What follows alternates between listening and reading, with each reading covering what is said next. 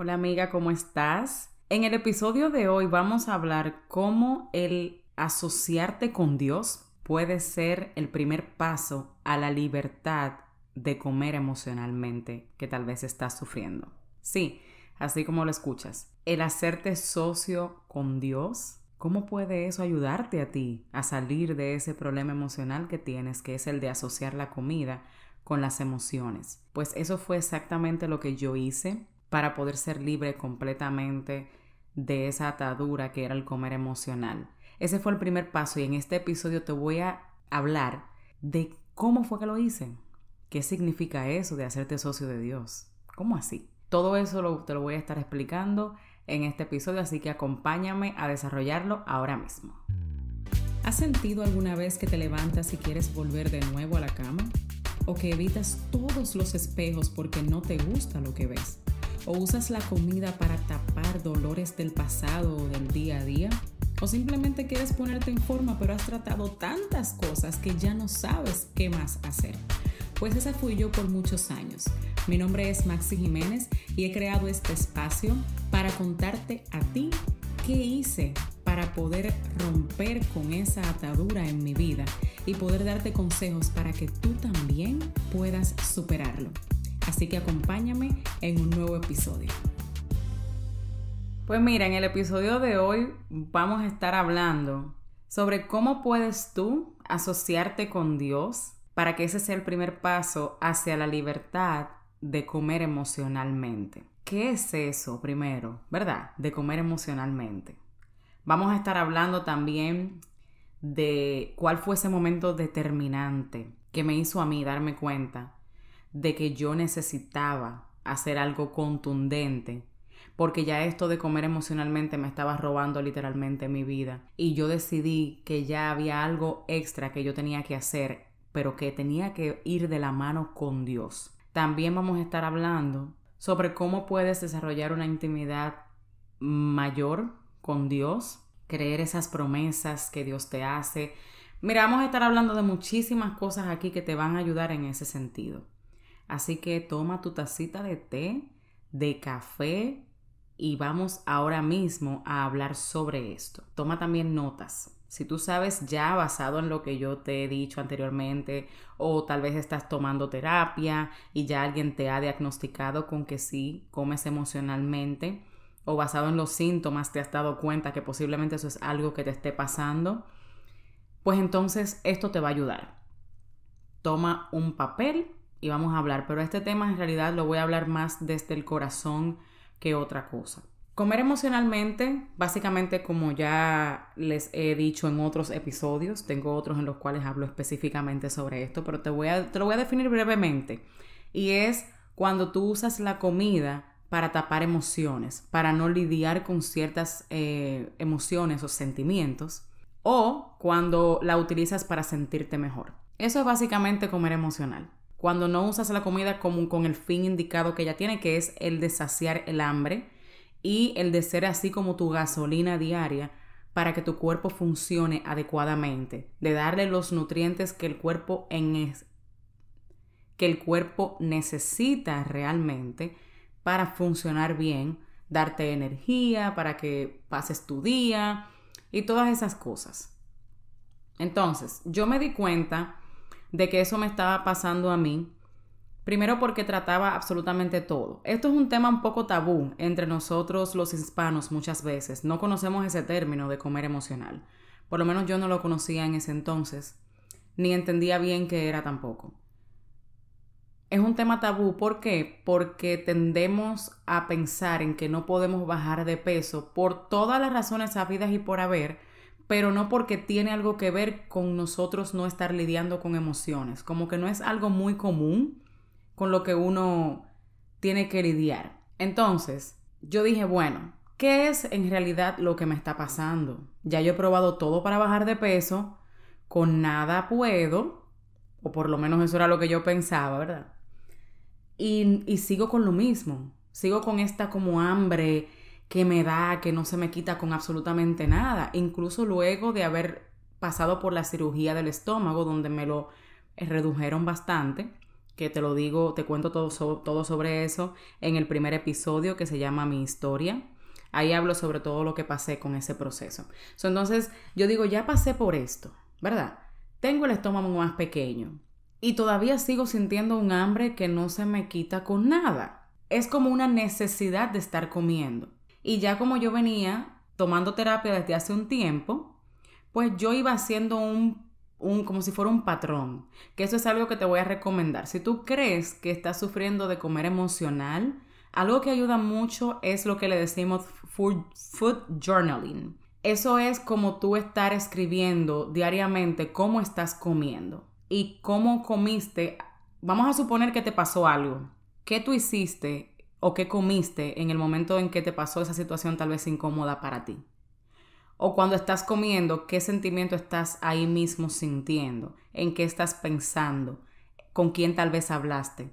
Todo eso te va a hacer a ti el que tener un patrón de cómo está la relación tuya con la comida, o sea, qué está pasando. Y así, pues entonces con el tiempo verás qué es lo que te está detonando eso de comer emocional. Entonces, como yo tenía ya un tiempecito tratándome por eso con profesionales, yo ahí hice un pare. Yo dije, ya yo tengo casi un año que tomé esta decisión de operarme, que la tomé por no tanto, fue básicamente por salud en parte, pero también porque yo no quería pasar por el proceso. Yo lo reconozco, que yo quería la cosa rápido, yo lo quería microondas. Y yo pensé que esa era la manera en la que yo iba a saltarme par de pasos, como decimos, ¿verdad? Yo pensé que con eso me iba a saltar unos cuantos pasos para poder bajar de peso y mantenerme, porque eso es lo importante, no tanto llegar, sino mantenerse. Entonces, yo dije, todavía me sigo sintiendo mal. Yo sentía como ese vacío dentro de mí, que yo decía, es que hay más para mí. No puede ser que mi día simplemente sea yo pensar en comida. No puede ser que yo me sienta tan mal, que yo todos los pensamientos que tuviera básicamente eran negativos, culpaba a todo el mundo por lo que me estaba pasando, menos a mí. Eh, y hay muchas veces hasta a mí misma. Yo tenía una culpa grandísima de todo. Yo decía, es mi culpa, tomé malas decisiones, pero entonces si fulano fuera diferente, o si fulana hiciera tal cosa, o si, ay Dios mío, es que yo no tengo nada de fuerza de voluntad, o es que yo no tengo disciplina, nada va a funcionar, yo voy a volver otra vez a engordar, eh, mira que ni siquiera he bajado todas las libras que necesito bajar.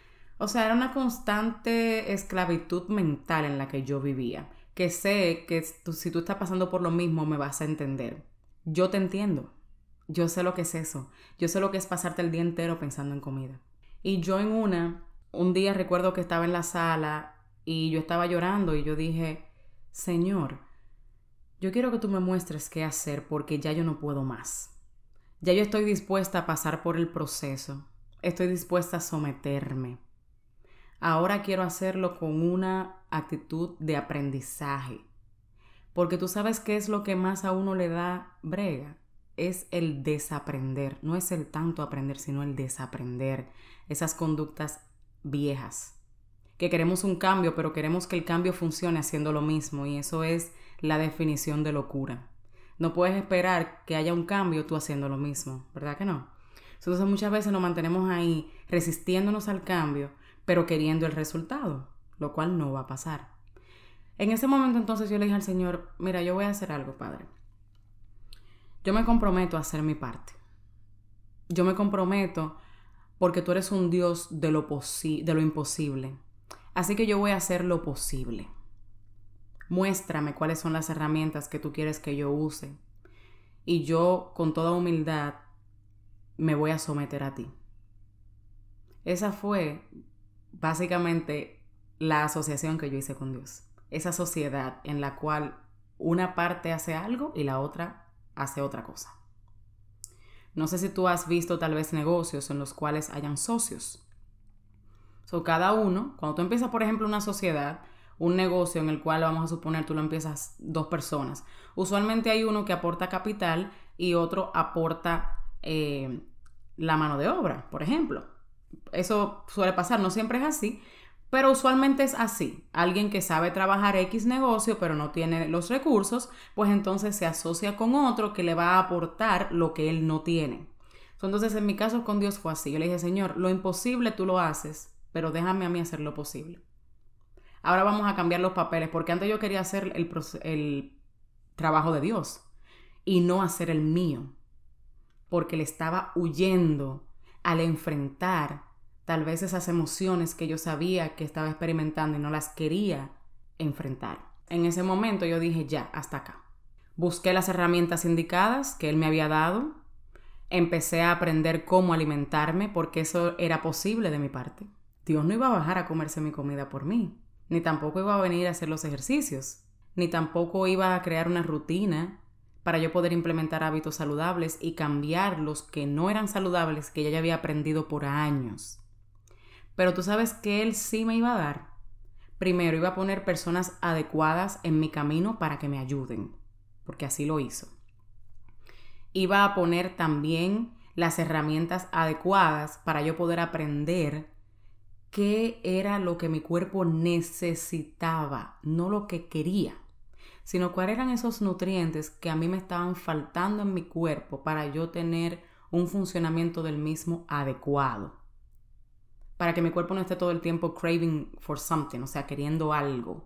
También Él era el que me iba a dar las fuerzas cuando ya yo no pudiera, porque en este camino hay altas y bajas. El que te lo pinte bonito con solamente altas te está hablando mentira. La realidad es que van a haber momentos en los cuales vas a sentir que quieres abandonar. Pero entonces en ese momento yo decía, yo hice un compromiso con Dios, yo no voy a abandonar. Yo empecé también a mirarme como Dios me veía. Yo empecé realmente a creer lo que había en su palabra. Y lo primero que yo dije fue, aquí Dios va primero. Aquí yo no hago devocional cuando yo tenga tiempo. Aquí yo hago el tiempo para yo hacer mi devocional. Entonces yo hice aunque sea 10 a 15 minutos todos los días. Y lo primero en mi día es mi devocional, que es mi tiempo con Dios. Un devocional tú no tienes que comprarlo si no quieres. Tú lo puedes hacer tú misma. Agarra un capítulo de la Biblia, uno o dos versículos, lo que sea, el tiempo que sea que hayas designado, lo lees y le pides al Señor que te dé discernimiento. ¿Qué Él te quiso decir con eso? Luego oras y ya. Ese es tu devocional. Pero ahí tú demostraste cuál es tu prioridad. Si Dios es tu prioridad, entonces eso tiene que ser lo primero que esté en tu día. Por lo menos para mí yo lo hice así y así fue que empecé a ver cambios extraordinarios en mi vida. De verdad te lo digo que vale la pena. 15 minutos al día, en la mañana, y luego lo vas subiendo si quieres, y si así lo sientes de él. Otra cosa que dije fue, ¿qué es más importante para mí? Mi salud, porque con eso he que he estado batallando. El yo enfocarme tanto en eso de comer y de tapar mis emociones y de no lidiar con ellas, me estaba consumiendo mentalmente a tal punto que yo no podía ver mis talentos yo no podía ver en qué yo tal vez era buena porque así Dios lo había, le había placido. Con qué Dios me había dotado desde el nacimiento, que es un talento. Los talentos no son dados a todos. Cuando tú naces, tú tienes habilidades para algo en específico. Y también Dios ayuda a que en el camino tú la vayas desarrollando. Y luego que tú aceptas a Dios en tu corazón, entonces Él te da dones que también van en conjunto con esos talentos. ¿Ok? Pero eso es otro tema. El caso es que yo no podía ver nada de eso. Yo decía que yo no servía para nada, que yo nunca había podido emprender absolutamente nada, que para qué, o sea, yo no me veía con talento para absolutamente nada. ¿Por qué? Porque yo estaba concentrada en otras cosas. Entonces yo dije, Señor, abre mis ojos espirituales. Déjame ver más allá. Y yo dije, abandonar jamás va a ser una opción. No me importa lo que pase en mi vida. Mira, yo puedo haber perdido un familiar, yo puedo haber estado pasando por una situación difícil, ya sea económica, familiar, matrimonial, con mis hijos, con lo que sea, pero no puedo descuidar mi salud. No la voy a descuidar más. Esos 30 minutos de ejercicios diarios no están a discusión. Si yo lo tengo que hacer cuando todo el mundo está durmiendo, que es lo que hago ahora, como yo sé que mi hijo a veces puede ser una distracción, yo lo hago cuando él está dormido. Si él se despertó y yo tengo que hacerlo con él despierto, yo lo hago porque mi salud es importante. Tú tienes valor. Dios te creó con un valor. En Isaías 44.2 dice, yo soy tu Dios, tu creador. Yo te formé desde antes que nacieras y vengo en tu ayuda. Yo creí eso. Porque muchas veces tú lo oyes, pero no lo crees. Dios quiere venir en tu ayuda. Haz esa asociación con Él. Dile, Señor, yo sé que tú estás aquí para ayudarme. Ahora yo voy a hacer mi parte, pero haz tú la tuya, Señor. Dios siempre está dispuesto a hacer la de Él. Y aunque tú no lo veas, todo ha obrado y va a obrar para bien para ti si tú amas a Dios, como lo dice en la palabra. También entendí que era importante lo que yo le daba a mi cuerpo porque primero, el cuerpo es el templo del Espíritu Santo, o sea que Dios, Jesús, vino a morar en ti. Y te voy a decir algo, si tú te pones a pensar, lo único en realidad que tú tienes es tu cuerpo. Eso es lo único que tú vas a tener toda tu vida hasta que te mueras. Tú puedes perder si tienes hijos, puede que ellos se vayan o ni Dios lo quiera, pues lo puedes perder de X manera, al igual que tus padres, al igual que amistades, trabajo, todo. Pero con lo único que tú te vas a quedar hasta que te mueras es con tu cuerpo. Hay un versículo también que dice en 1 Corintios 10:31, si pues coméis o bebéis o hacéis otra cosa, hacedlo para la gloria de Dios.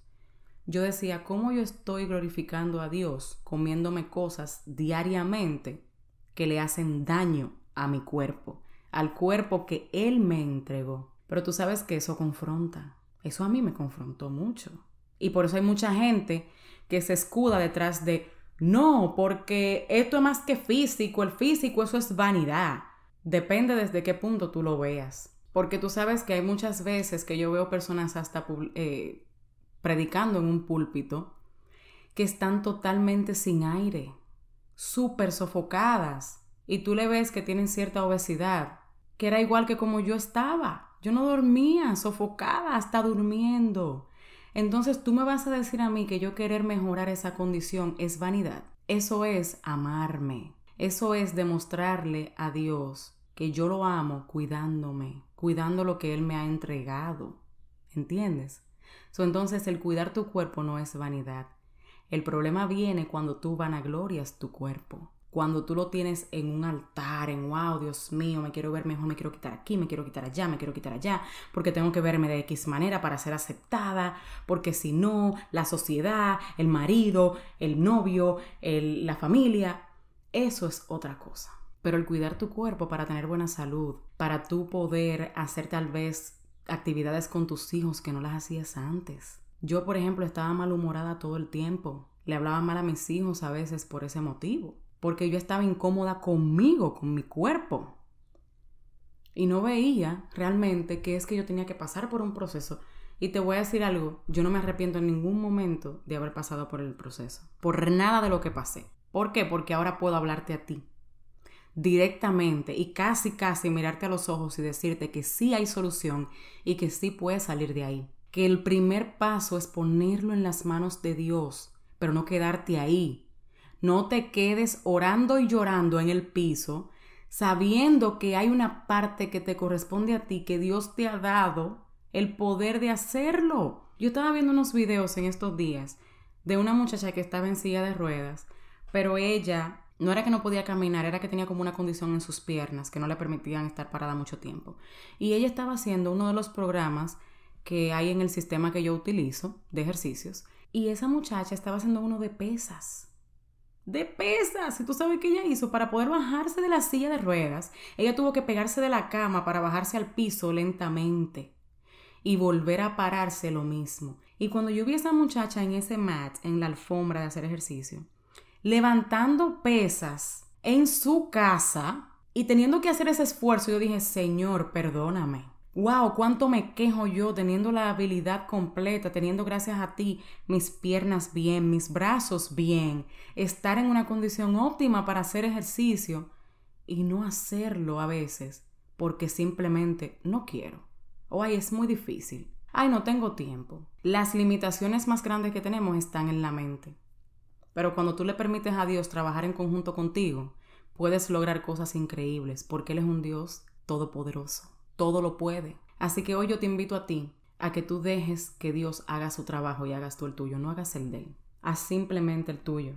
Mira aquí también donde dice en Jeremías 1.5, yo te elegí antes de que nacieras, te aparté para que hablaras de mi nombre a todas las naciones del mundo.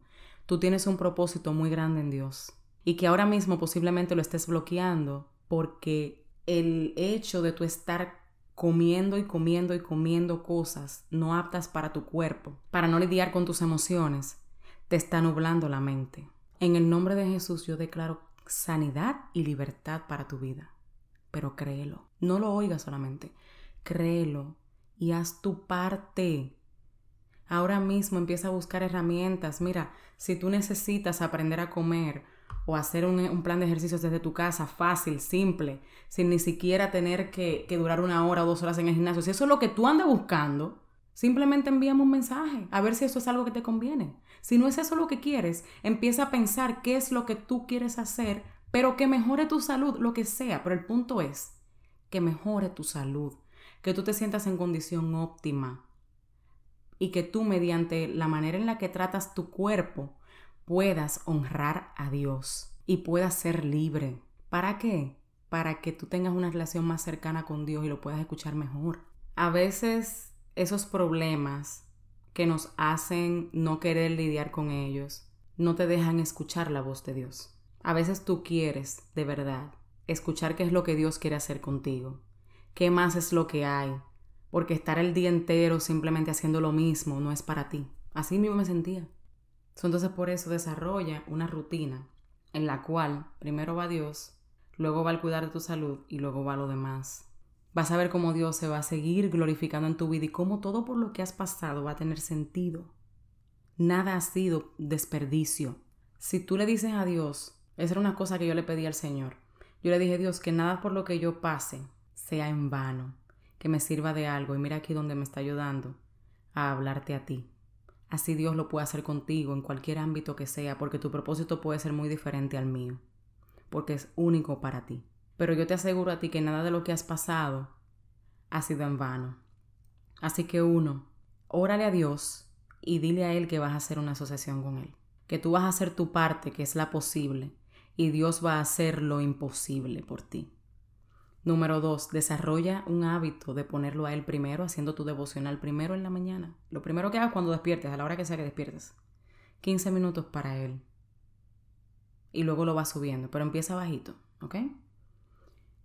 Y número tres, empieza a tomar acción en la parte que tú sabes que es tuya. Cuidar tu salud, empezar a tratarte. Necesitas tratarte con profesionales, hazlo. Dile a Dios que te muestre quién es y simplemente sigue adelante. Que tú vas a ver cómo esas cadenas que ahora mismo te atan mentalmente se van a ir rompiendo una por una. Y tú vas a experimentar lo que el Señor dice en su palabra, que tenemos un espíritu de amor, poder y dominio propio. Así que con esto te dejo y nos vemos en el próximo episodio. Bien rapidito antes de irte quería decirte que si encontraste valor y aprendiste algo nuevo en el día de hoy, vayas a Apple Podcast y déjame tu comentario, así como también suscríbete para que seas la primera en saber cada vez que tenga un episodio nuevo. Quiero conectar contigo en mis redes sociales. Estoy en Instagram como arroba coach Maxi Jiménez y en Facebook como Maxi Jiménez. Hasta el próximo episodio.